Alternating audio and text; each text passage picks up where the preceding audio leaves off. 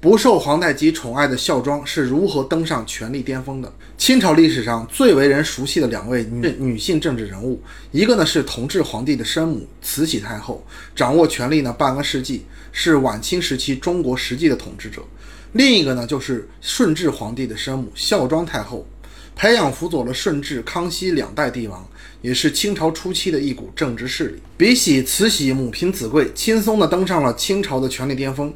孝庄走的路呢就曲折多了。首先，孝庄是一个非常明显的政治婚姻，她像礼物一样由自己的亲哥哥呢送给了皇太极。起初呢地位也不是很高，只是皇太极的侧福晋。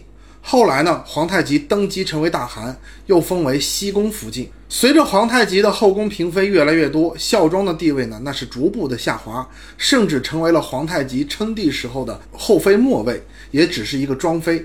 即便是后来生下了皇九子福临，地位呢也没有变化，因为皇太极呢根本不喜欢孝庄，史书中呢根本也没有关于孝庄和皇太极之间的情感记录。孝庄可以说在那个时候呢就是后宫的一个小透明，没有人知道，没有人关心。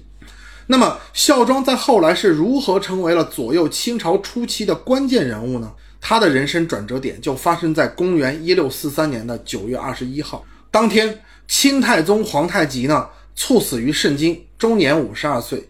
由于是猝死，皇太极在死前呢，并没有指定接班人的问题。当时啊，最有实力继位的一个呢是皇太极的大阿哥肃亲王的豪格，支持豪格的呢有索尼、图赖、鳌拜等人。另一个呢就是皇太极的弟弟睿亲王多尔衮，支持多尔衮的是他两个兄弟阿济格和多铎。当时啊，两边的支持者为了争夺权力，发生了非常尖锐的对立，一度到了剑拔弩张的地步。开会的时候，上朝的大臣甚至带着武器进入宫殿，扬言如果是皇太极的儿子以外的人当皇帝，他们当场自杀，追随皇太极而去。说白了，这话呢就是说给多尔衮听的。你多尔衮敢当皇帝，他们拼了老命也要和你干到底。就在大家呢僵持不下的时候，决定事情走向的人物呢出现了，这就是代善和吉尔哈朗。代善呢是努尔哈赤的大贝勒，论资历。地位实力可以说是八旗中的最强大的。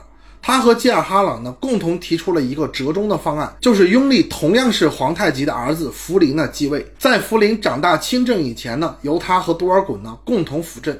这样的话呢，大家都不怕彼此呢在事后打击报复了。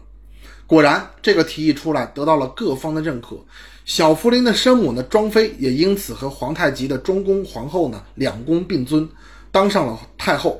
后来呢，清军入关，多尔衮猝死，康熙继位等一系列事件的发生，孝庄的地位呢也就越来越高了。